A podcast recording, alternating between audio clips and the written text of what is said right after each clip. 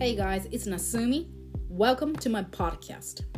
On this podcast, I share my ideas, thoughts, and feelings to give you some inspiration so that you can enjoy your bilingual and bicultural life.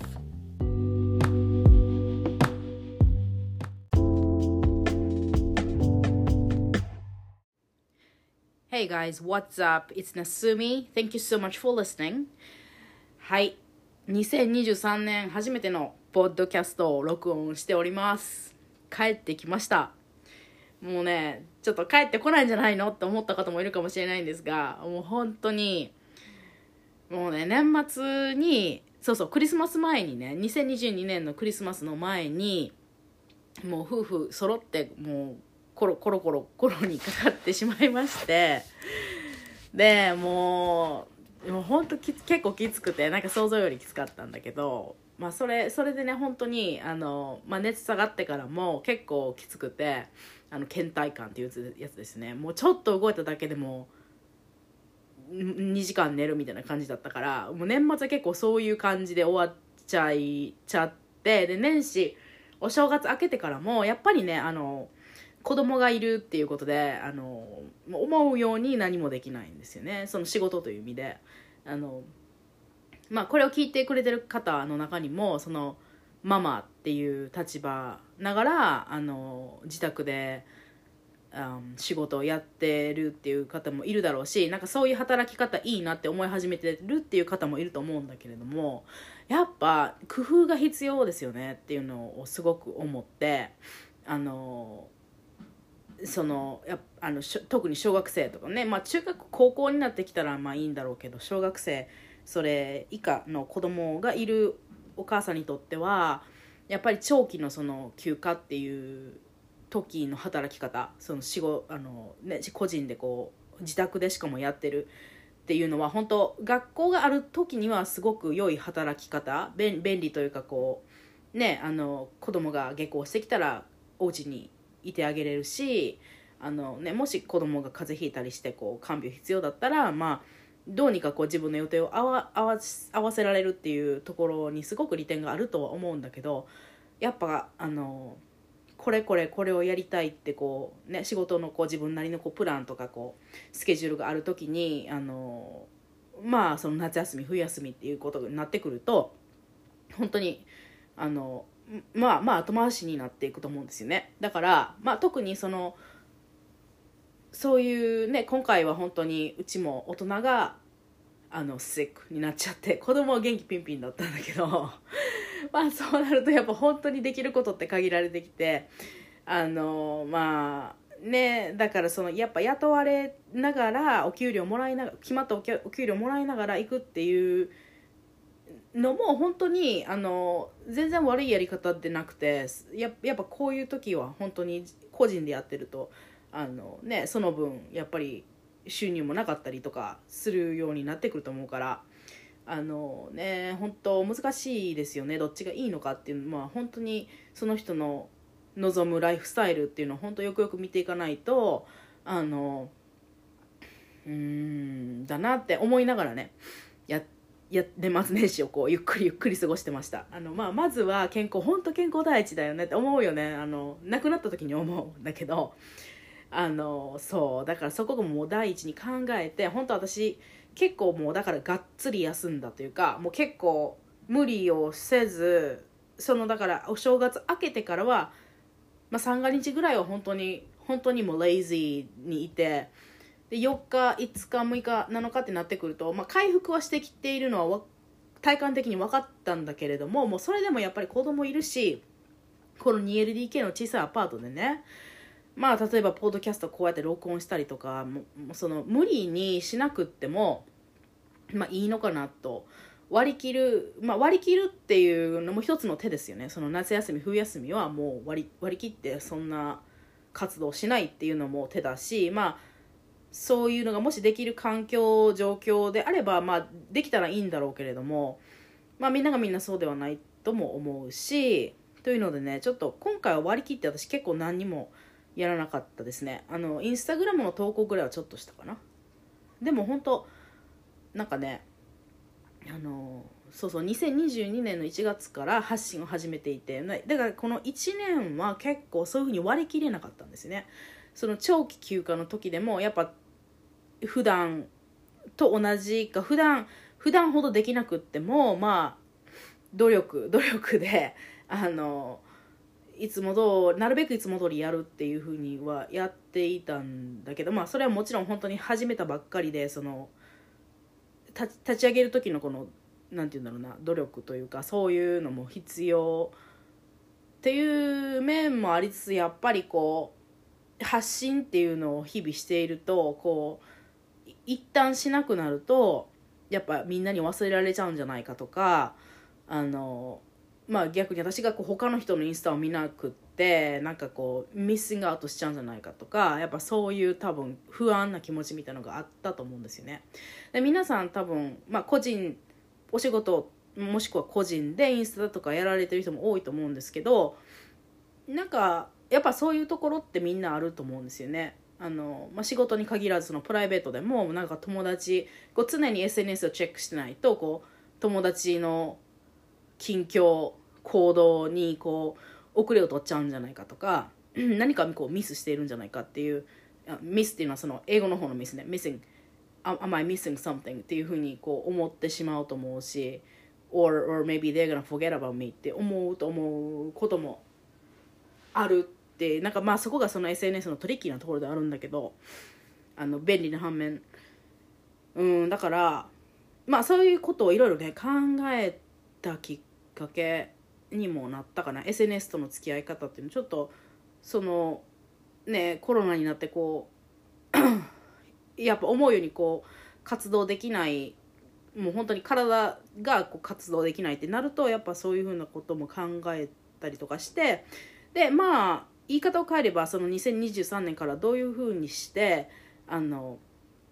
やっていこうかなっていうのをまたこう考え直せたっていう時間でもあったんですよね。だからそのそうですね。あのそうそう。最初にこう「What's, What's up with Natsumi?」っていうのをあのいつもこのポッドキャストで話をするんだけれどもなんかそうですね。私の今の状況というのはそういう感じかな。年末年始をそうやって終えて今日子供たちがようやく元気に学校に行ってくれたのでもうだからこういもう一発目っていう感じですよね。あのまあ投稿はまあまあしてたけども、まあ、ポッドキャストを本当にやりたいなと思って。もうね、本当 maybe you have noticed, but I have a lot to talk about. もうその年末年始の間もね、こう、ネタ、ネタをね、いつもこう、ノートに書いてって、そのもういっぱいあるんですよ。話したいことはいっぱいあるの、私。本当に。で、なんかそういうことをちょこちょこ、ちょっとずつね、お話できたらいいかなと思っています。はい。もう本当いっぱい話したいことをシェアしたいことっていうのがあるっていうのは本当に幸せなことであの、うん、もう本当にね2023年もパワーアップしてあの皆さんの英語学習とそれとあとその生き方考え方ライフスタイルっていう意味あののなんかな何か何かしらのヒントとか気づきになるようなことをお話できてできたらなとあの思っております。はい。なんかすごい早口ですごい話しちゃったけどそれだけなんかやっぱ植えてるんですよね。なんか I'm, I'm so hungry. I was so hungry for this. あのうん子供がそうでもでねそのやっぱ子供が家にごめんねまだ話してる。子供が家にあのいるっていう環境でもできる人はできると思うんですがまあ住まいの状況にもよると思うし私はそんな書斎とかないしね今の時点では。あのないしあの作業するってなったら絶対ダイニングテーブルなんでもうみんなやっぱりみんないるところでやるからそのポッドキャストのレコーディングとかも本当無理なんですよ、まあ、無理じゃないんだけどやっぱ私が気になっちゃうしこう音入ったりすると気になっちゃうしあのもう私本当に集中するのがね苦手なんですよ。その家族がいる時に。家族がこういる時にやっぱ音とかかな。音音にすごくこうセンシティブなところはあってなんかねあっちでこういうことやってんなこうああいうことやってんなってこう思っとでいついつこう邪魔に入られるかなと思うと集中できなくって。もうだからそこがこうしあのストレスになってくるからもうじゃあやめようっていうこともういっそやめようっていうことになるんだろうな。私の場合はね。だから本当にそこも人によって違うと思う。なんかそういうの全然気にならないって人はできるんだったらやったら全然いいと思うしあのそうですね。私はそこやっぱちょっとストレスになっちゃうからそこそれが嫌でで後でイライラしちゃうと思うからもうそれをもう避けてるなっては思う。避け避けているというか I'm choosing not to っていう感じかな。うんですね。はい。皆さんも2023年なんかこうやりたい気持ちこうやる気にあふれてますかね？それとももうちょっとお正月気分な感じでもうちょっとだらっとしたいなって感じですかね？うん and well let me know.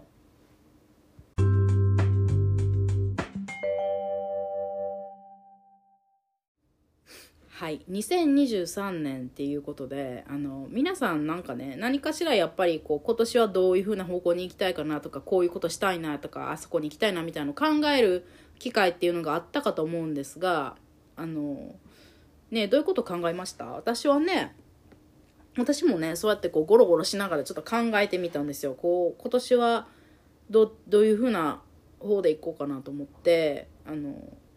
考えた時にあの自分がやっぱり自分が私がまあもちろんその人のためにやってるんだけれどもその英会話コーチングライフコーチングを通してそのあのクライアントさんとして来てくれる方にもちろん寄り添ってあのサポートしていきたいっていう気持ちはもちろんあるんだけれどもそれそれそこに行くつ行き着くまでの過程だから発信とかも含めてですよねそのサービスも含め発信も含めてやっぱ自分がこううんパッショネットになれるパッションうんその本当に本当に本当の本気の気持ちでできることをやっぱやりたいなって思うんですよね。というのはそのあのやっぱりこう個人でねそのどどこかに雇われてじゃなくてこう個人でこう、ね、やっていこうって思った時にあの自分がやりたいことをやりたいっていう気持ちがすごくあったんですよね。その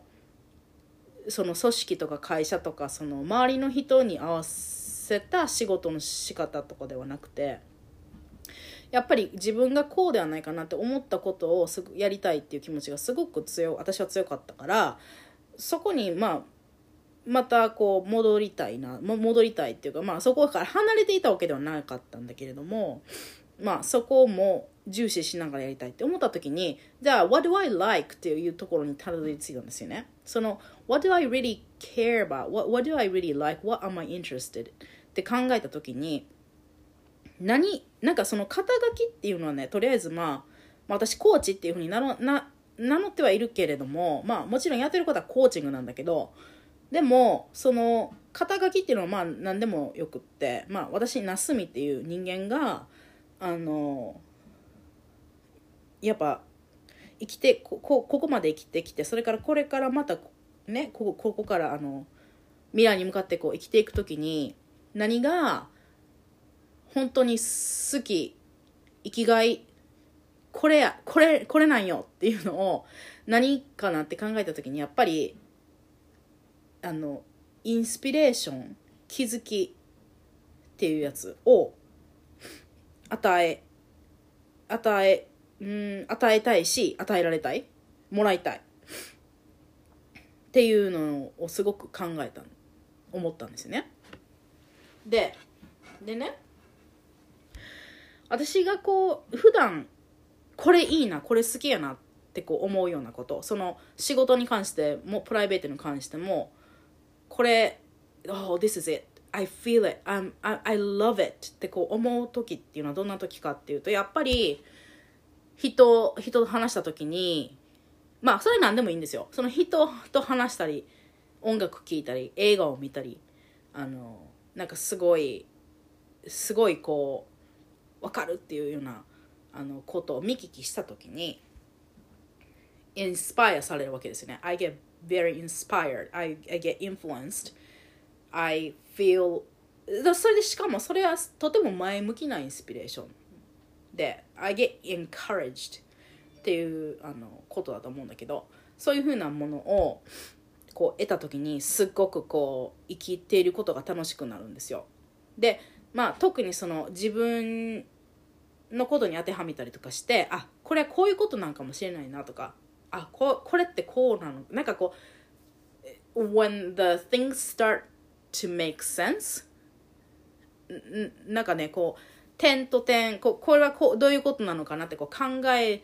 たりしているしていたことが誰かのなんかこう誰かとの会話によってこうあこういうこれってこういうことなのかなとか思った時になんかちょっとメイクメイクセンスし始めるような感覚っていうのがあると思うんだけどなんかそういうの本当大好物なんですよね私。すごくこうややっぱインスピレーションを受けたりとかあの気づきを受けることがすごく好きででやっぱりこう自分と関わった人そのまあコーチングのクライアントさん本当にもちろんなんだけどそうじゃない人でもその家族とか友達とかそういう関係の人でも、まあ、常にこうそういう刺激というか気づきみたいなあのまあおこがましいさんずおこがましいだけどあのまあそういうふうな刺激をあの与えたいなって思うわけですよ。その相手が向こうがそうやって私にしてくれるように私もそういう風なものをギブしたいなって思うんですよね。でまあそのそういうまあ仕事とかプライベートの人間関係の中であのそういうことをこうギブアンドテイクし合えるっていうのは私にとってはすごくこう価値のあることであのまあそんな小難しいことは言ってるんじゃなくてもうだから気づきをが絶対なくちゃいけないとかそういうことではなくてそういうのってこうハプンするもの自然とこう起こるものではあるとは思うんだけど、まあ、そういうふうなことがあったらなんかすごくやっぱりいい人間関係だなって思うんですよね。例えばそういう悪口ばっかりを言い合うあの関係とかそういうなんて言うんだろうなお互いにこう ネガネガティブってこう言ったらあれだけれどもそういうなんかこう生産性がないというかこううんというような人間関係よりもやっぱりこうお互いに気づきを与えられるような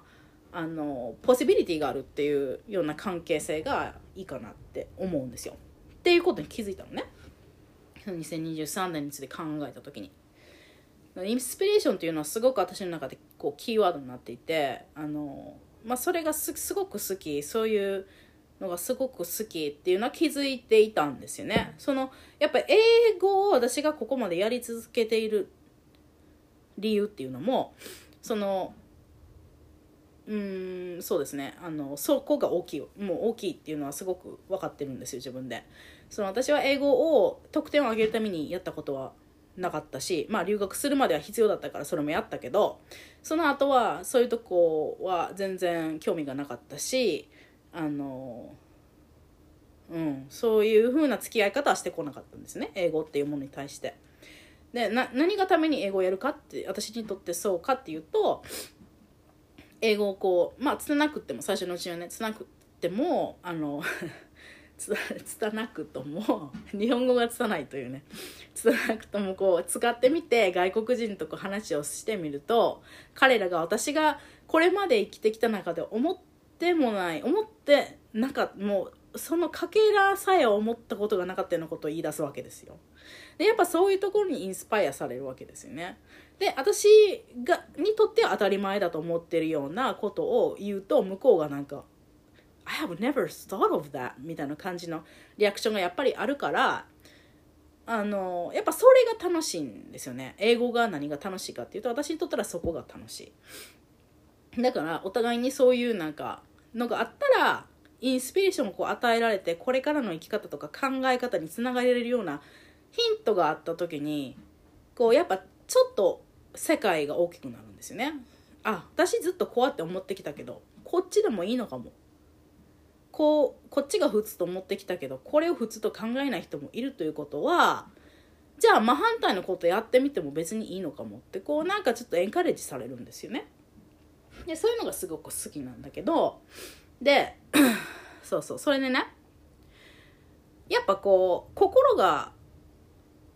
そういうきっかけ会話とかそういうきっかけでこう感動して動く。でそういうインスピレーションもらえるっていうところがそういうのすごい大大切にしたいなと思ってね。思っていたんですよ。ででここもう長いけどここまでが前置きで。本当に話したかったのはねあのそうその年末年始に私考えてきたことであのなんか常に私の中で結構クエスチョンみたいのがあってこれはどういうことなんだろうなっていうのがあるんですね。あのでなんかそういうのを頭のどこかに置いておくと結構自然と答えっていうかあこれこういうことなのかもしれないなみたいのを思うことが起こったりするんですよ。これ不思議だけれどなんかその世の中のさまざまな種類のコーチの方って多分質問っていうのをあのすごく価値を置いて考えていると思うんだけど本当にこれって本当で自分に何かを問いかけておくとなんとなくこういうことかも。なんか多分意識がそっちに働くんだと思うんだけどこういうことかもみたいのって起こるっていうことがあってで私ねあの えっとちょっと待ってよ。でねあのそうそう。インスピレーションっていう意味でインスピレーションっていうのを何何からどこからもらうかっていうのを考えてたのよ。そのさっき言ったようにその人との会話とか映画音楽本みたいなところから私はもらうことが多いんだけれどであのでねある方のあのインスタグラムのその発信でねあのその方はすごくこう自然系自然系のねあのなんて言うんだろう。こう自然治癒力みたいなそういうのを信じなんかどちらかというとその薬とか西洋的な発想に頼るんではなくってそのまあヨガとか瞑想とか東洋的なあの自然治癒力を信じるみたいな方なんの発信を見ていた時にねあのあの大体そういう系統の方っていうのは私結構好きなんだけどそういう系統の方っていうのは自然に身を置きましょうみたいなことを言う発信メッセージって多分皆さんも見ることあると思うんですよね。あの海に行ってこう砂をか砂のをねこの感触をこう感じてみるとか山に歩きに行ってこう深呼吸してみるとかねなんかそういうところで気づ気づきというかこう体がやっぱ解放されてリラックスできるしいいですよっていう人が多いと思うんだけどこの方はそういう自然系の発信をしてる割には 割にはっていうかあのサジェストされていたことが人工物に触れましょうっていうことを言ってたんでサジェストされてて。でなんかそれがすごい珍しくて It stood out なんか私にとっては結構ショショッキングっていうかあこの人はなんかちょっと違うこと言ってるなと思ってなんかそのことがね結構私頭から離れなかったんですよね。なんかその人工物その man-made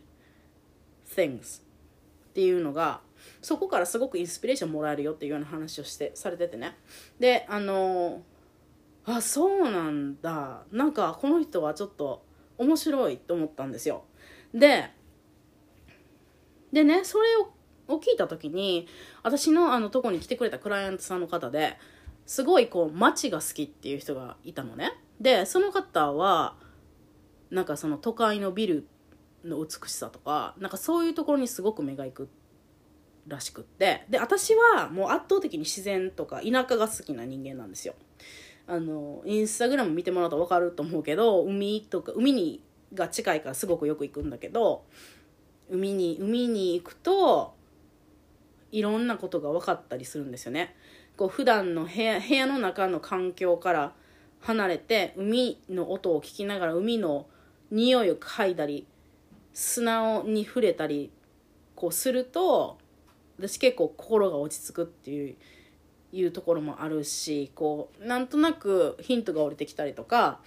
あの整理される心の中が整理されるような感覚があるから海に行くのすごい好きなんだけどもちろん私山いやで私ね山はあまり好きでないんだな実は。森は好きなんですけどあのアメリカでアメリカでいた時に森の中を散策するっていうのはすごく好きであの本当にこうエンドレス大きいからね。あのもう本当にずっと緑っていう中でそこで遭遇するなんか小動物がいたりなんかそういうのすっごい好きであので都会のやっぱひ人にも酔うんですよね私。あのああいう都会のこうガサガサした感じがすごい好きじゃないんだけどまあビジットするんですけどでもああやっぱ人に酔うなと思いながら あのビジットはするんだけどまあそこに住もうとは思わないタイプなんですよね。でまあ人ってほんとそれぞれだからまあもちろん都会が好きっていう人もいて全然普通だと思うんだけどあの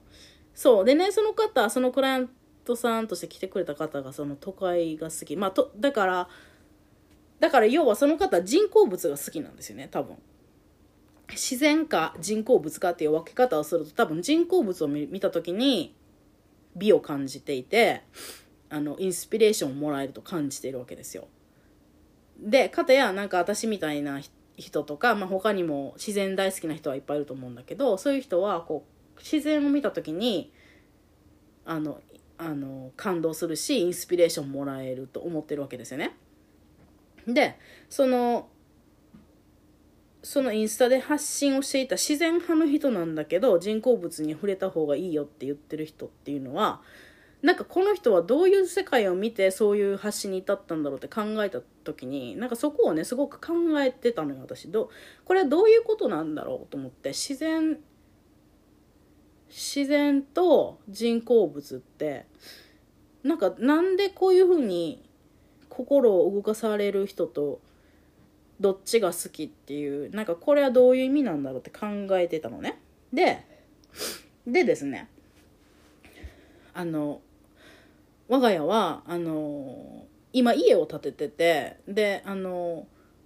本当に昨日昨日ですね。昨日もう本当新年あの開けてすぐにあの上等っていうことをねしたんですけどその家ってね私も建てたことなかったから分かんない。全然ほんと初体験のことが多いんだけど上等っていうのがこう1日あってでそこでその基礎がでできている状態でそこにこう木材をわーっとこう1日たった1日かけて何人もの大工さんが来てくれてあのいわばこう家のスケルトンを作る作るわけですよ。その、うん、スケルトンですよね。骨格こういう本当に木材でまあ何にもファウンデーションしかないところに家の形のような こういう最初の骨組みができるっていう日なんですけど。でねそれをまあやった一通りやったなんかちょっとお清めしたりとかなんかそういうちょっとしたことがあってやったんだけどその大工さんの働きぶりを多分ね6人ぐらい来てくれてたのかな。こう見て私はもう本当素人なんでこう見てるだけですけど見ているとね本当にプロなんですよ彼らはすごいもうプロなのよその道の。で家ってね本当に面白いなって今回思うのがその私たちがこうこういう家がいいですってこう話し込んできた1年ぐらいかけて話し込んできたそして設計図をこう書いてくれた人がいて紙の上で書いてくれた人がいてそれが今目の前に骨組みとなって現れているんですね。だから本当にこの家っていうのはまあもちろんだけど人工物。人がマンメイルなんですよ。人工物がこう目の前に立ってるたこうつく。Being made literally in front of my eyes っていう感じで見てたんだけどでねまあそこの大工さんもすごいこだわりをがあってすごく丁寧な仕事をしてくれる方々で、まあ、だからうちはそこを選んだんだけどもう本当にもうこういう1ミリ以内の僅差の世界でねあのこだわってやってますって言ってこうもう全部きちんと見て測ってもうやっていますあの心を込めてそうやって立ててくれているわけなんですよね。でこれを見た時にやっぱりこれをね美しいと思わないことはないんだなってすごく思ったんですよ。その骨組みをねこう自分のその家のこの骨組みと青空をそこから見える青空を見た時になるほどとなるほどと思ったんですよね。でその普段は私は自然によより傾向なんだけどそのインスピレーション感動という意味では。そうなんだけどでもまあ考えたら私本当に感動 C なんで感動よくするんでまあ感動その自然によって感動ももちろんするんだけれどもその感動の質がちょっと違うんかなって思ったんですよ。人工物見た時に。そのまあもちろんその家を見た時もそうなんだけど例えばすごく感動するこう映画見たりすごいなんかこの一冊の本でインスパイアされるっていうような時っていうのはやっぱりあのまあそこにも感動インスピレーションがあってでもそれは自然から受けるものとはちょっと違う種類なんですよねよく考えると。でねあのうんそうででこう何が違うのかなってこう考えてみた時に自然っていうのってやっぱ自然って完全なんですよね。完全物こう不完全もその中には入っているんだけどでもオーバーオールで見た時にそれが完全なんですよ。不完全なものも入っているものでも、トータルで見ると完全。なんか例えばその、私たちがこう生きているっていうことだけとってもそのすっごい確率らしいじゃないですかなんかそう聞く私の中でこう聞くにはこういう位置的に太陽があって月があって地球があって他の惑星があってこの銀河があって全部こう条件が揃って生命がこう発生して人間っていうものができたっていうのは確率的に言うとなんかもう本当信じられないぐらいもう本当に信じられないぐらいの確率っていうふうに言われている perfect な状況で私たちが今ここでいるわけなんですね。でなんかその食物連鎖とかそういうのを見た時に自然その動物とか植物とか人間とかあの自然現象全部含めて一個一個見ると不完全に見えるところもあるんだけどトータルで完全なんですよねそのなんか完全っていうところにやっぱり私たちは引きつけられているような気がするんですよ Nature その人を超えてくる圧倒的な完全のパワーみたいなのがあってだから多分そういうのを一部で海行って山行ってなんか感じるところが私たちにはあるんだなって思うんですよね。そこに憧れる反面ちょっと怖い威風の念みたいなのもあってなんかそういうところに動かされるからみんな感動するんじゃないのかなと思うんですよね。で一方で人工物っていうのはもう私たち私たち人間が完全を目指している。やっぱ作り手としたらみんな完全を目指すと思うんですよ。さっきの大工さんもそうだしやっぱいい家作ろうと思って作作っていろんなところを計算して作って映画作成者だったらやっぱり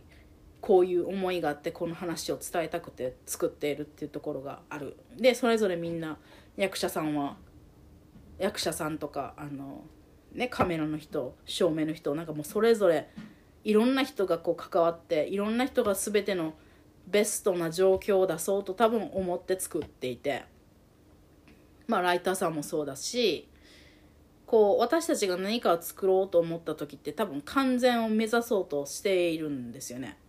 で完全を目指そうとしてるんだけど多分完全なものって何もないんですよ。全て不完全に出来上がってくる。うん。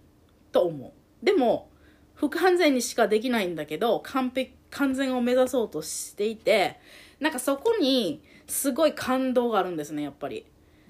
そのまあ何十年も職人さんとしてやってきた人とか伝統工芸やってる人とかももちろんそうだしなんかこうそんな大それたことじゃなくってもなんかこれがなんかこのアイドルのこの人がめっちゃ好きとかなんかこれがすっごい好きっていうなんかコレクターとかファンみたいな人ってなんかやっぱそれぞれのストーリーとかドラマがあってなんかそこに感動するってことってあるじゃないですか。そこにすごいインスパイアされたりするじゃないですか皆さん。私はするんですけどあのだからこうプロの人とかこうプロフェッショナルな感じのね人見るとすごい感動スポーツしてる人もやっぱ感動する時あるしそのでも多分私たちが作る人工のそういうマンメイドなものっていうのはもちろん感動するんだけどなんかわかります？この自然の感動とはちょっと違うんですよね。まあどっちがいい悪いって言ってるんじゃなくって両方感動するし両方インスピレーションをもらえるんだけどだからね結局何が言いたいかっていうとこのその家のスケルトンをこう見見ながらああやっぱ人っていうのは確かに、うん、すごいものを作るんだなって思ってたんですよ。だからやっぱそういう意味でうんそのだって家家一つね一つ家一つとったってこういう家が欲しいです。こういうファンクションがついてる。こういう家が欲しい。私たちの夢はこういう家で住むことなんですってこう言葉で説明したものが図面になってそれが次に tangible なものとして出来上がってくるってなんかすごくないですか？なんかそこにね私すごいやっぱ感動を覚えたんですよね今回。うん。だからそういうそうだね。どう言ったらいいんだろう。なんかそういう意図を持って作ろうとして完全しかも完全で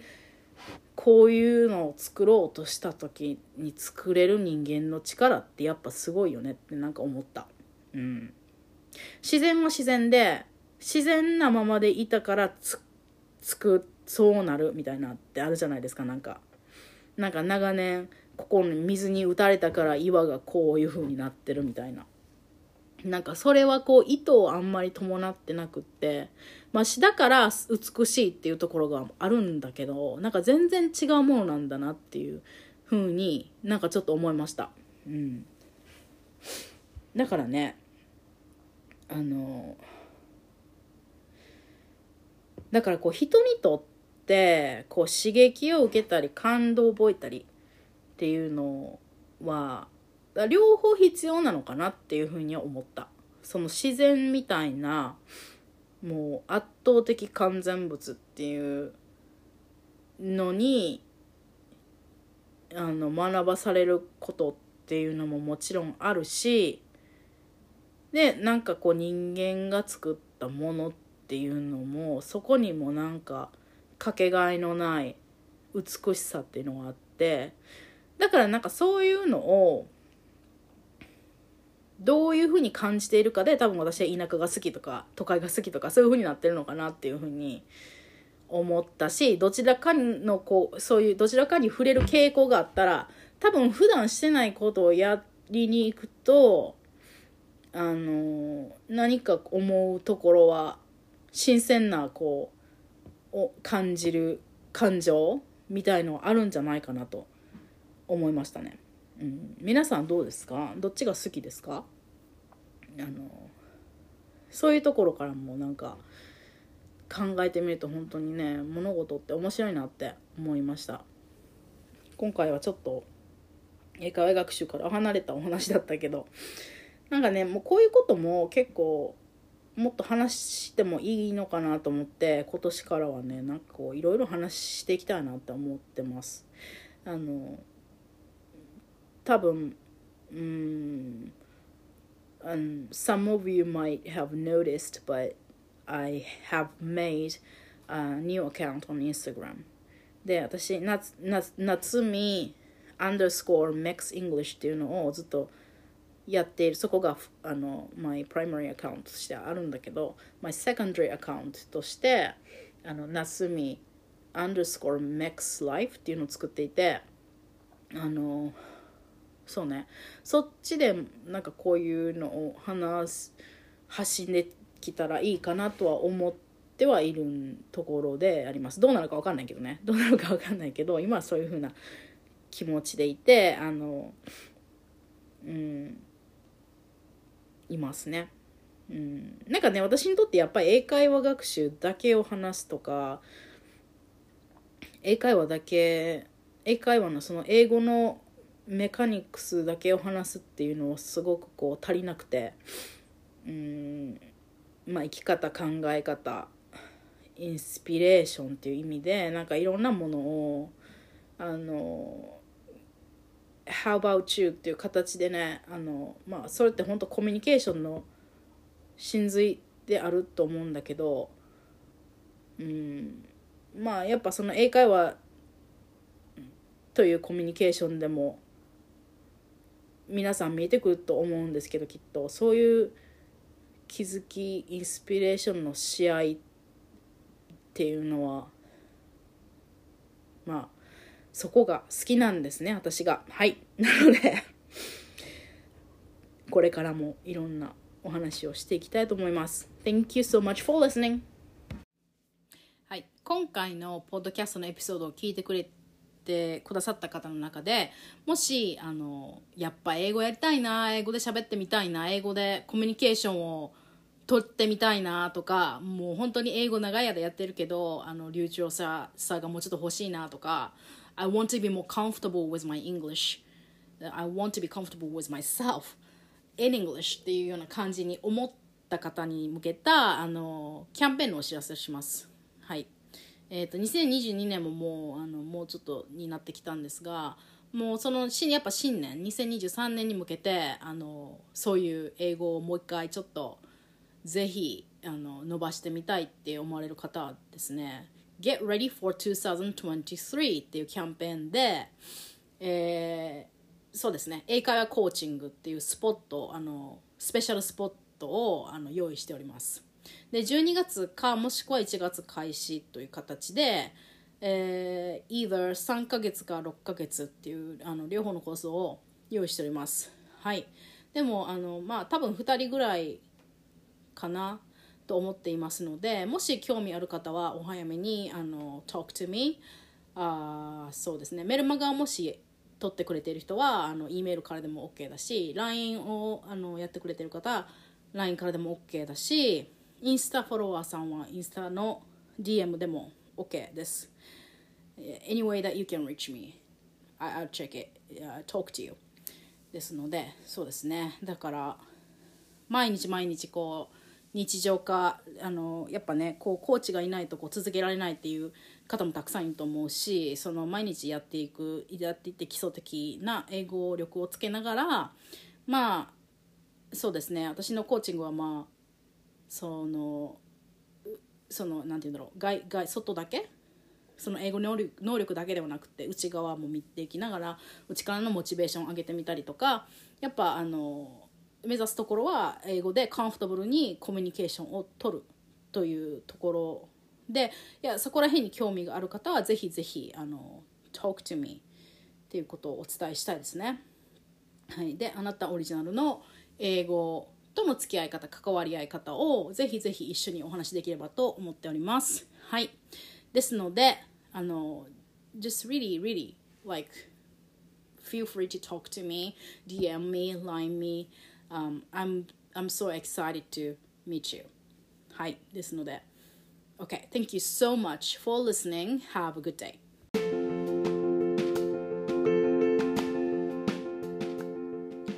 Thank you so much for listening to my podcast. I offer an English communication life coaching program, but I don't offer standard Eikaiwa lessons. I use a much deeper introspective mindset work to construct the lifestyle you wish to have. My hope and mission is for all the bilingual, bicultural people like you to live more happily anywhere in the world. And the current services you can see through the Linktree link, so come visit. Thank you.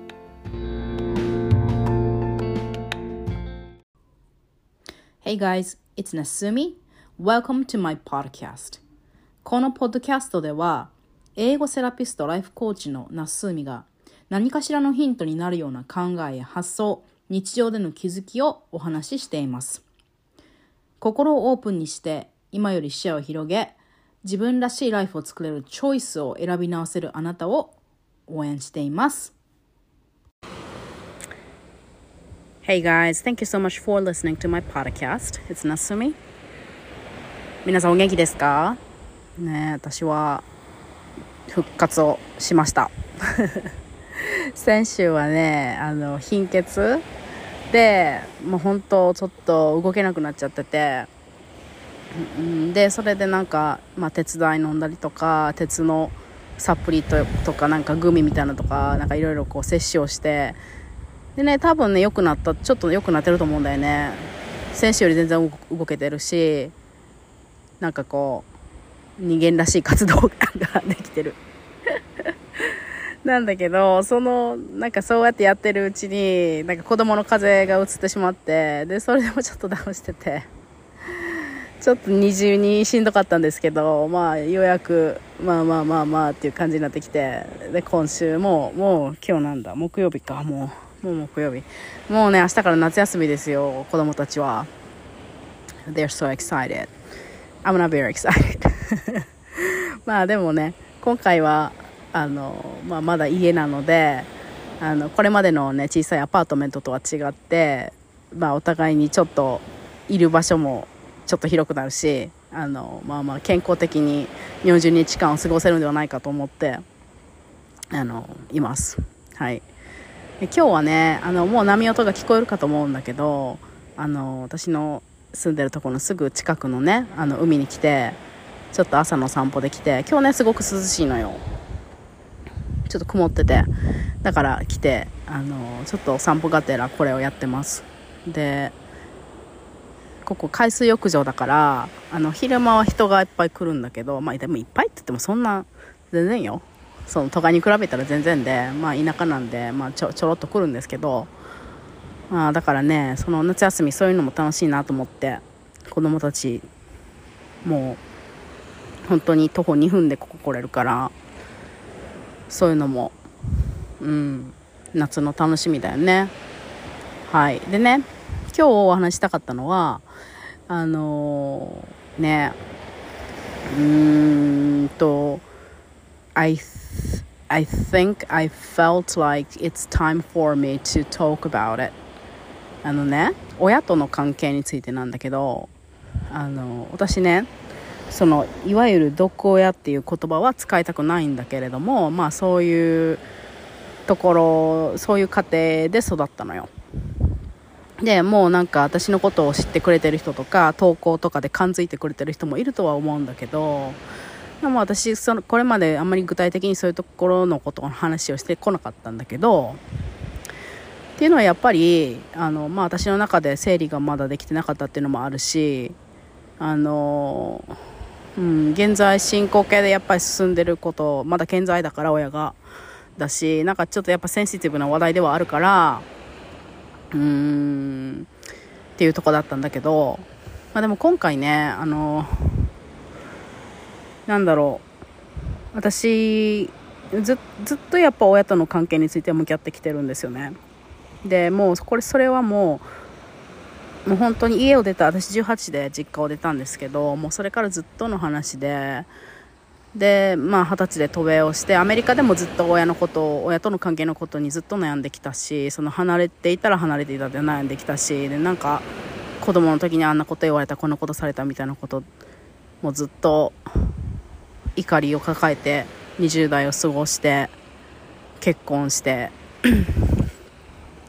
で帰国をして30で子供を産んででね子供を産むとねあの女性の方分かると思うんですけど子供を通して自分の子育てその自分の今の子育てと自分がされてきた子育て自分が子供の時にされてきた子育てっていうのを比べたりとかあなんか私はこういうことしてくれなかったのにとか、うん、なんかやっぱ見えてくるところがあると思うんですよね。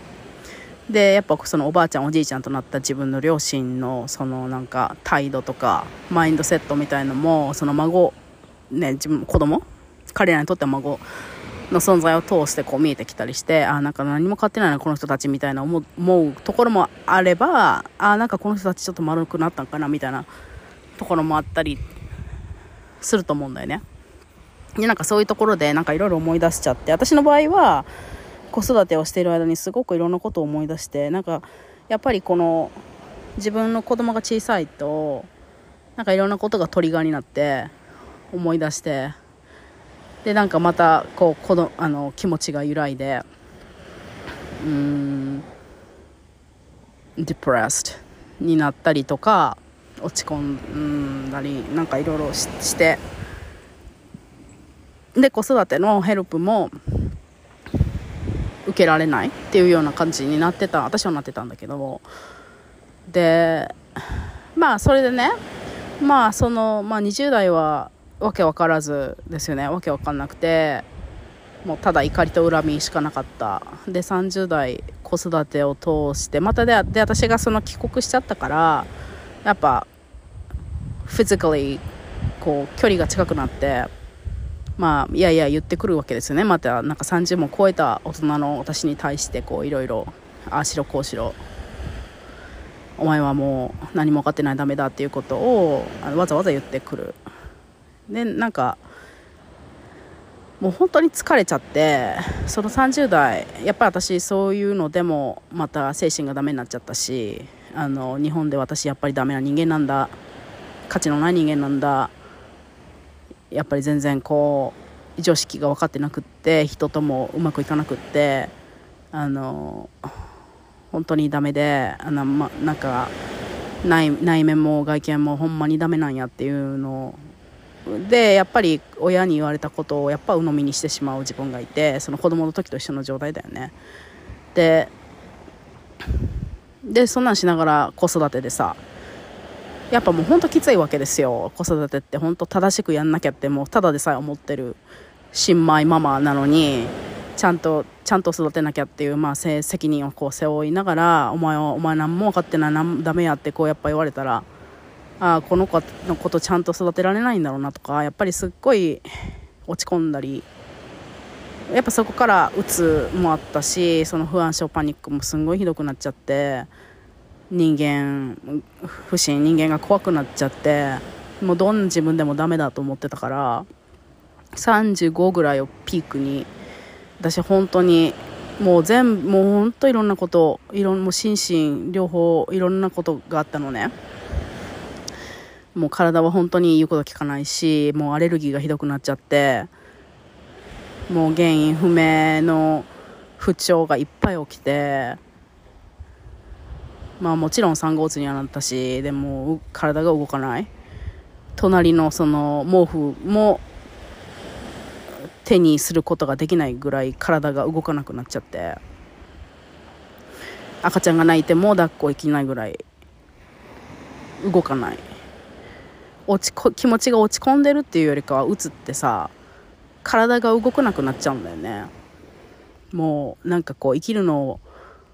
もう諦めたみたいな感じになっちゃって赤ちゃんが泣いてるんだけど抱っこしに行けないなんかもう無表情になってしまって何にも感じなくなっちゃったっていう時があれがすごい辛かったかな。でまあその後もその後も結局パニックになって私乗り物にはもう一切乗れなくなったりとかあの県外に行くのが怖くてっていう風になっちゃってもうほんとしっちゃかめっちゃかだったんですよ30代はね。でまあ35を超えそのピークのもうそのすごいのを超えまあで30代でいろいろ本とかも読んだ読んだんだよね。もうちょっと楽に生きれるようにって思いながら自己啓発本とか self-help book っていうやつですね。英語で言う。いろいろだから考え方をちょっと変えたりとかね。してったまあ自分でしてたんだけど、まあ、自分でできることっていうのは本当にあの、うん、鍵まあでも that made a difference that made a difference. But that wasn't enough I think、um, なんかやっぱ私の場合はすごくやっぱ重症化してたと思うんですよね looking back. 考え今考えてもまあちょっとその軽症のその心の風邪みたいなのだったらそれでもよかったのかもしれないんだけど私の場合は本当に根深くやっぱ親との関係がもう本当に子供の時からあったし20代から怒りを抱えてきたしであのやっぱその本数冊でどうにかなるみたいなのでは全然なかったから、まあ、そこからあのカウンセラーの方私が言ってるカウンセラーっていうのはあの心療内科とかそういう系ではなくってあのまあ、自分で探してあのじその自分もパニック症とかですごい悩んでた人のところブログを見つけてでそこの人のヘルプを借りに行ったんですよね。でそそれその方のいろんななんかそういう無料のイベントとか有料のあのカウンセリングも含めていろいろ参加させてもらったらすごく変わった。あのあやっぱそうだったんだってこ話を聞いてもらえるとあ私なんだろうなそういう客観的なもうちょっと客観的なこう自分の経験の見方とか親の見方とか親との関係との見方とかをプロスペクティブをこうゲインすることができてすごく有意義だったんだよね。でまあそれがまたワンクッションあってでその次にもう去年ですよね。すごいだから最近だよね。去年にすごくディープなあのまあコーチングっていう名目だったけどまあコーチングというよりはセラピー、うん、かなって私の中では思っているようなことをしたんだよね。でその方とはその方のことは私そこまで知らなかったんだけどなんか直感ですごいこの人は信頼できるって思ったからお願いしてあの、まあ、別の人ですよ。カウンのそのカウンセラーの人とはまた別の方で。でそしたらそれがすっごく私には合ってたんだよね多分。で6ヶ月は絶対かかる最低かかるよって言われててで6ヶ月うんやったんだよね。ですっごいやっぱあのそこですごい変化があってまあ何をやったかっていうとあの自分の自分との向き合いですよね。もうそこしかないんだよ結局。でその自分が未消化で感じてきてた感情をもう一回感じること、うん。まあ、それがすごく辛いんだけれども、まあ、そこを乗り越えると人っていうのはあ癒されるんやなっていうのがまあ分かった経験ではあるんですよね。だから結局なんかその毒親どうのっていうのでいろんな本とかいろんなもの出てると思う。いろんな情報が溢れてると思うんだけどなんか私の中では結局その毒親自体をこう分析したりこういうところがあいつら悪いんだとかこういうところがなんかこう間違ってたんだとかそういうことよりもなんかねそういうことはいらなかったんだよね。で結局はもうとにかく辛かった経験。傷ついた経験っていうのがあったのに私たちっていうのはなんかそのやっぱりこうもう成長して大人になってるもんだからそれをそ辛いものとしてただただ受け入れられないというか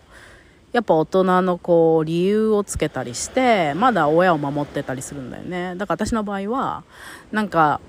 まあああいうことされたりああいうこと言われた言われてすっごいあの怒りを抱えてきたけどでも親にも事情があっただろうし親にも親なんかもうなんかあれで精一杯だったんだろうなみたいなところでなんかこう落ち着かせるというか自分の気持ちを。でもなんかそういうのっていらないんだよって言われてなんかそただただ辛かった辛い今もまだ辛いそれで傷ついていてそれでそこがすごい自意識過剰になって自分らしく振らまえてないんだからまだまだ引きずってるんだからなんかそういう大人の目線みたいななんかそうそうするしかなかったんじゃないかとか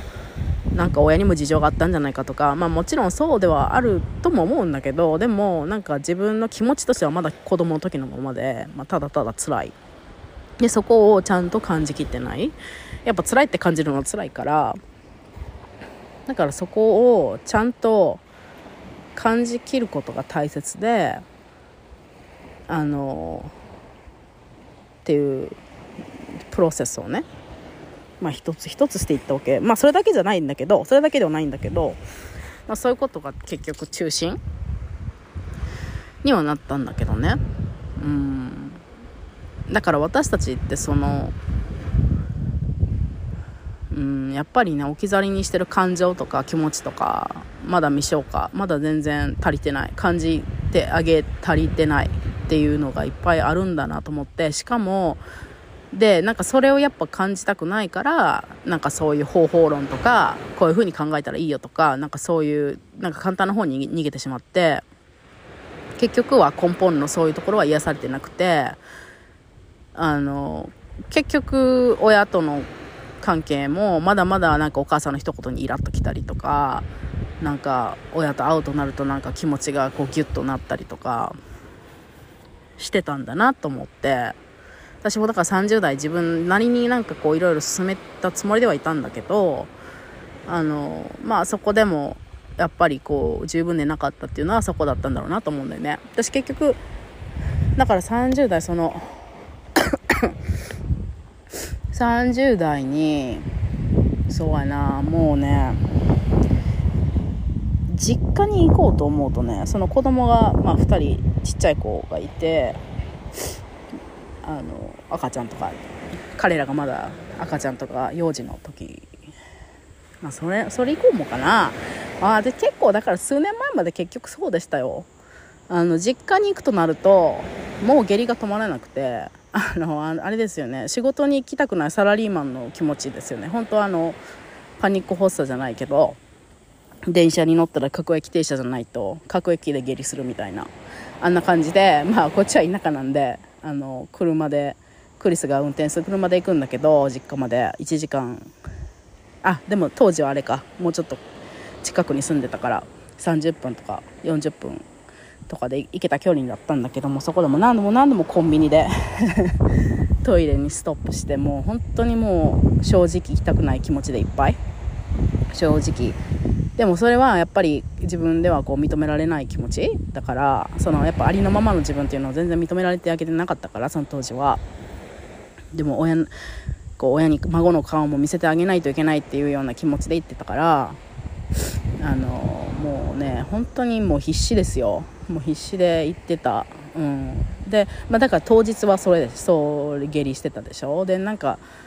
親に会うって思うとさその1週間ぐらい前からすっごい気持ちがブルーで3日前とかになったら本当にイライラして八つ当たりして子供とかクリスとかにも八つ当たり自分何でも分かんないんだよ。でも自分でもなんでこんなにイライラしてるのか分かんない。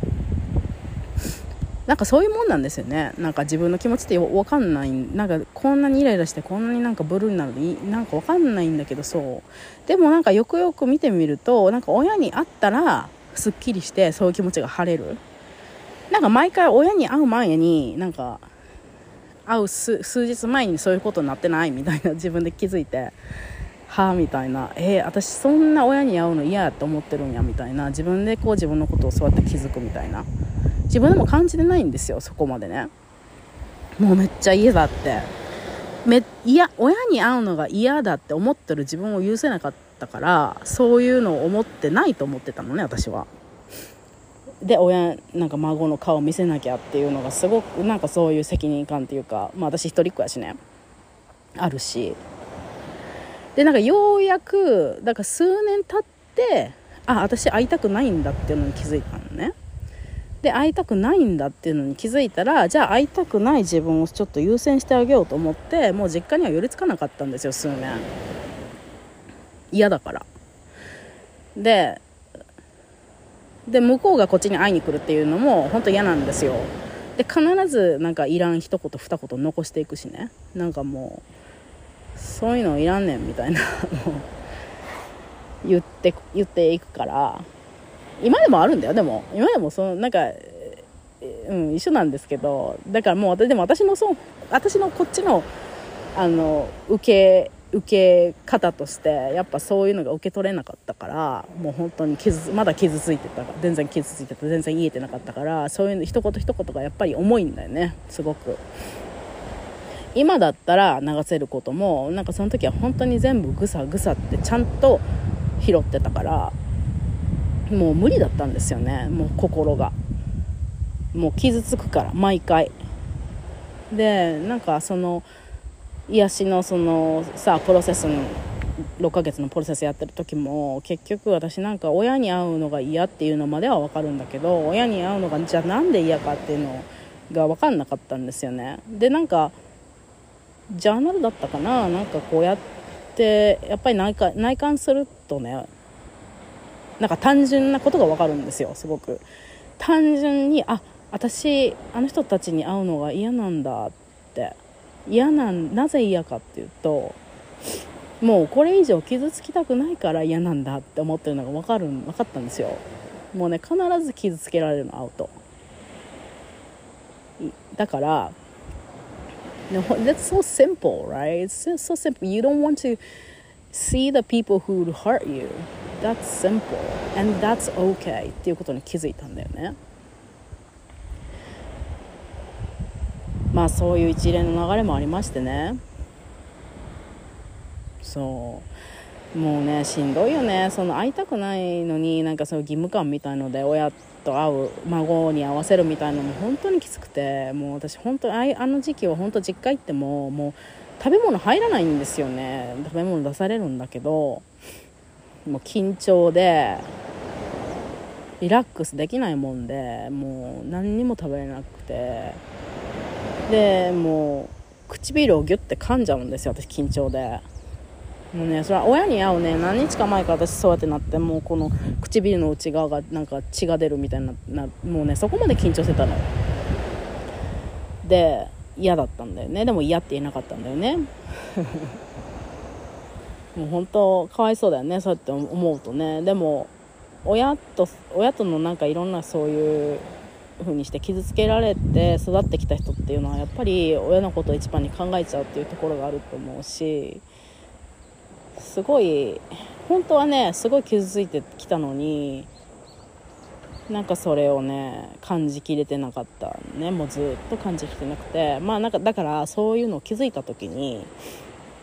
そのディープなセラピーでねすごい気づいた時にあもう本当に私は自分にに対してかわいそうなことしてきたし常に親のことを考えて自分のこと考えなくてなんかなんて言うんだろう本来だったら私が自分のことをちゃんと幸せにするちゃんと面倒見てあげる気持ちの上でもね面倒見てあげるのが私の仕事なのになんか本当にもうごめんと思って398年ぐらいか38年9年ぐらいずっとそれ放棄してきて。だから私はあのまあ投稿とかでもセルフコンパッションの話をよくすると思うんだけどももうあの覚悟を持ってあの自分に寄り添おうと思ったんですよね。これまでそそれをしてこなかったから全然。子供の時からずずっと親の顔を見てそればっかり気にしてたから。いやもうこの子 I, I have to make this girl happy って思思った。あのもう責任を持たないといけないと思ったんだよねその時に。だから一生私はセルフコンパッションあのをやってやっていくというか being do, not doing being I'm, I'm going to be compassionate with myself. I'm gonna do this for my life. って思っているんだよね。でだからそういうのをあの他の方にも知ってほしいなと思ってあのまあちょっとずつね発信したりとかしてるんだけどあのそうね。だからそういう経緯がありましたね。でねそのやっぱ子育てのやってる時ってすごいヘルプっていうのもすごい必要であの実家のヘルプをねゲットできる人って本当に幸せだなと思うんだけど私はそれがやっぱできなかったのね。ちゃんとした意味でね。あのまあうちの母親も多分義務感みたいなところでやってたあのところもある。まあ時々来てくれてなんだかんだこうやってくれたこともあるんだけど私がそれを心からウェルカムしてなかったしあの私のものとか触られるのも嫌だったし赤ちゃん触られるのも嫌だったしほあの本当はね。で親も多分そのやってあげたいなっていう気持ちじゃなくて多分ね義務感世間的な義務感からやってたと思うんだよね。でなんかやっぱねそういうところっていうのはねあのお互い言わなくてもエナジーレベルで分かるんですよ。特に親子だったらね。だからだからやっぱその気もあんま気持ちなんて言うんだろうな。なんか助けてくれてありがとうお母さんみたいな感じではなかったしどっちかというとあの手伝うんでいいよみたいな。できます。I can do it. I can do it myself って思ってたし言ってたかな、うん、でもねなんか私その今回家が建ってあの1ヶ月に1回ぐらい来たがるんですようちの親が。でまあね今はね本当もう親が来ると思って下痢になったりとかないのね全然。あのだからね多分癒されたんだと思うんですよ。大きなあの全部じゃないと思う。全部じゃないと思うけど the majority the big part of it っていうのは癒されたんだと思うんだよね。であのその嫌だなとかそういううん気持ちはあんまりなくてなんかニュートラルうん、そんなすんごい心の底から嬉しいかって言われたらそうでもない。なんかこう普通みたいな感じ？まあ親だから食う食う時もあるわなみたいな。でなんかそれでねなんかたわいもない話をしたりあのーでね私自分でそういう時にこう自己観察をするんですけど自己観察をしたらやっぱりねその今までできなかったことができるようになってるんだよね。でこの間も来てたんだけど、ね、私自分の方自分から話題を振ったりとかしなかったのよ。もう本当に腹が立ってたところってあの弾む会話を許せなかった？親との弾む会話は許せない。なんて言うんだろうなこれ。あの I didn't want to show them that I was enjoying them. なんかそれが尺に触ったのよ。多分ねディープダウン心の底の中では。でだからこう自分からこうなんか興味あるかなっていう話題を振ったりとかあのそういうことができなかったしなんか早く帰ってほしかったし。あのうんでもねなんかそういうことができるようになってるなっていう自分の気持ち。なんかそのね I should っていうのじゃなくて I want to enjoy this topic with her. I want to enjoy this ってなんか I, I, I want to entertain っていうの気持ちがこう芽生えている。I should なんか親だからこうなんかこういうふうになんか仲良くいけしないといけないからこういうふうな話題を振るとかそういうのじゃなくて I should ではではなくて I want to enjoy. っていう気持ちでやってるなと思って。あなんかやっぱ未だにちょっとやっぱ変化しているんだなって思うんだよね。親との関係関係性がね。でそうあとあのなんか私ほら調子悪かった時悪かったから先週。ねお家の親があのご飯を食べてその洗濯物じゃないわ。えっ、と洗い物？洗い物をこうやってくれようとしてて。いつもだったらせんでいいよって言うんだけどなんかさお皿洗あの触られるのも嫌やったし。でもね今回はまあ私すごい調子悪いし。まあ親親だからやってくれて当然でしょうねみたいな。感じのアティチュードで。あ私なんかようやくそうやってさ母親に甘えられるようになったんやなと思ったんだよね。そんな全然普通の人にとったら甘いじゃないと思うんだけどそのお皿を数枚洗ってもらうっていうのって。でも私にとってはそんなことそんなこと気持ちよくこうお願いしますねって言ってこうやら任せられるっていうのはすっごい大きな変化でなんて言うんだろうな。なんかなんかそうだからねそういう私普通の親子関係築けてきてなかったんだよね。要は。だからでもねそのそのセラピーね6ヶ月で終わったんやけど結局私の場合はすごく早早い早かったって言われたんだけどねその方にも。みんなもっと1年以上かかる人もいっぱいいるから。まあ私はそのその前からさやっぱ苦しんだりこう自分でフィギュアアウトしようとした時間も長かったからそうなのかなと思うんだけどふうあの anyways だからそのねあそうそうそのセラピーの期間が終わってもやっぱりねあの私はやっぱりずっとこう内観したりとかコンパッションとかなんかそういうことやっぱ考えたりもするしそのライフコーチングのあのクライアントさんといろんなこと話したりするとさあ息が消えた。するとさあのやっぱり自分の中でも常にこう気づきがあったりとか常にやっぱそこは興味があるとこでもあるからこう自己観察しながらやってるとそれがね親との関係の変化にもつながっていくんだよね。その親にこうやって変わってくれとかこうやってやってくれとか私はこんな気持ちですこんなに苦しかったみたいなことは全然言ってないんだけどあのでもねなんか変わってきてるんですよね。だかそれがすごい不思議なところでそのマインドとかの不思議なところでなんかそういうことって起こるんですよね。なんか直接そのことのそのこの人間関係とかまあ夫婦関係とかね親子関係だったら特にだと思うんだけどそういう身近なところに解決策として具体的に何をやったっていうわけじゃないんだけど自分のことをもっとよく知ったりとか自分のことを内観したり気づきがあったりするとなんかねその身近な人との関係性も変化していくんだよね。本当に不思議なんだけど。うん。そう。だからね本当にあのまあ親との関係に悩む人っていうのはすごく多いと思うんだけどその親がどうのこうの親がどうのどうのっていうところよりも私はあのそういう人はやっぱり自分の内側っていうのを見つめていった方があのいいいいいいというかもうそれそうなんだろうなって自分のまあ経験とかあの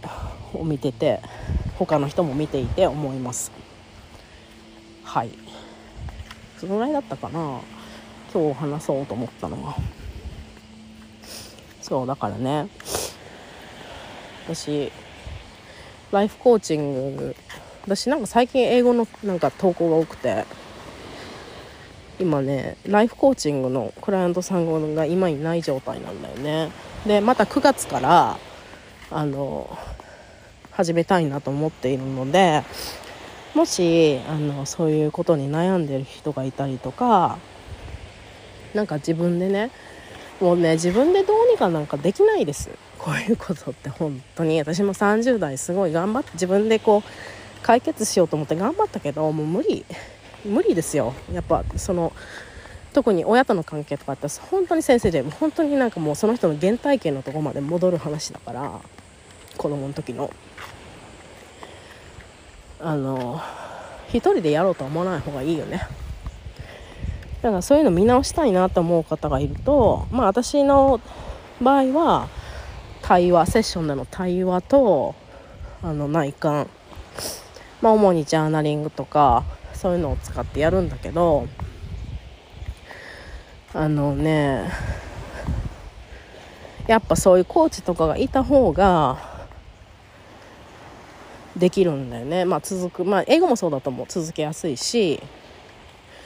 あとはもう絶対に感情的に揺さぶられるからこういうのをやるときは。そういう時に誰か受け止めてくれる人がいるといな 受け止めてくれる人がいないとできないと思う、うん、だからまあ私は本当にしっかり寄り添うので、うん、っていうのは私がやっぱり寄り添いたい自分に寄り添いたいと思っているからクライアントさんにも寄り添うと決めているのであのそうだね。あのぜひね DM me あの let me know あの if you're interested 日本語で何て言うの？もしなんか興味ある方いたら教えてくださいね、うん、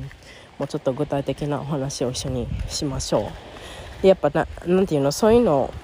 幼少期のこととかさ友達とかにもあんまり言えなかったりするじゃない？なんかあここうやって怒られたぐらいなんか普通のことだよなと思ったりとか私もずっとそのタイプだったんだけど。あ昭和の子育てでこんな怒鳴られて怒られた子供なんてさみんなそうだったと思うしなんか大したことないからそんな人になんかこんなに傷ついたとか話すのも良くないというかだなって思ってたんだけどでもまなんかそそれね全然違う話だったっていうのもね そのセラピーでも気づいたしなんかそういう風にしてね大人の目線入れなくていいんだなっていうのも分かったしうんだからねまあまあまあもっと深い話をセッションでしましょうよもし興味がある方。うんなんかねやっぱ私もこういうところもっと話していきたいなって思ったんだよね。その自分の変化もありつ感じつつねうんなんか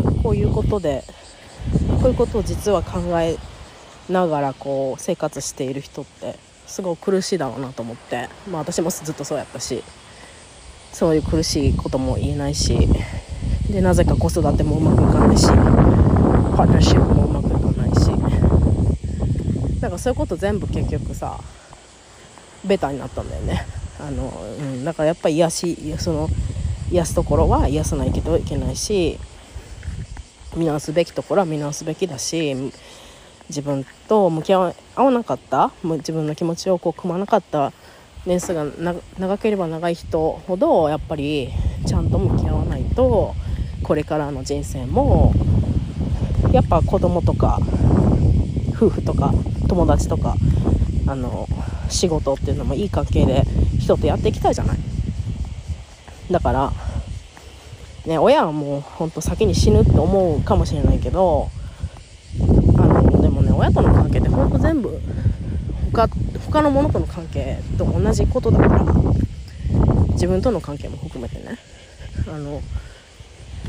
だからね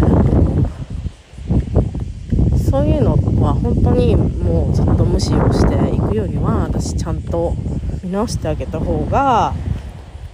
早い方がいいいいなってあの自分の経験を持って言います。うんはい I'm walking home now. Tired. で、そうだね。そのぐらいやったかな。なんかもし質問とかある方送ってくださいね。はい。いや、私も今日は無理をしない。I'm not gonna push myself. I'm going to take it easy. I have some agendas today, but I'm gonna take it easy. This is my last day without kids. So, そう、あ、そうそう。それから英会話の方も、あの、すごい皆さん楽しいと言ってくださるんですが、そっちも、あの、8月スタートは無理なんだけど、9月からそっちもスタートできると思うのでああとあれだよね。私あの体調不良でキャンセルをしてしまったワークショップ。英語で作る自分軸のワークショップも9月にやろうと思っているからそっちの方ももしねあの if you're interested あのもうちょっと詳細ももっとあの8月にもっと詳細を言えると思うんだけどそっちもあのそっちはねもっとなんかちょっと面白いエクスペリメントワークショップにしようと思っていて英語とライフワーク両方ちょっと混ぜるっていう。うん自分やっぱね内観とか自己成長って本当大事だよねって私は思う。もう本当一生付き合っていくんですよ自分と。だから本当皆さん英語好きやと思うから英語を英語っていうねほんとパワフルなツールを使いながら自分のことをもっと知ったりとか自分をエンカレッジしたりエンパワーしたりっていうのをねあのやってほしいんですよね。だから本当にうん。そういうの好きな人はもうあの参加してください。でも本当に癒しもね大事よ。本当に。そこが許されてないといくらエンカレッジしても続きません。なのでもし引っかかってることがあったりとかそういうのにピンとくる人はあのしっかりライフコーチングの方で見つめていきましょう。はい。ではではでは。Okay, have a great day guys. See you later.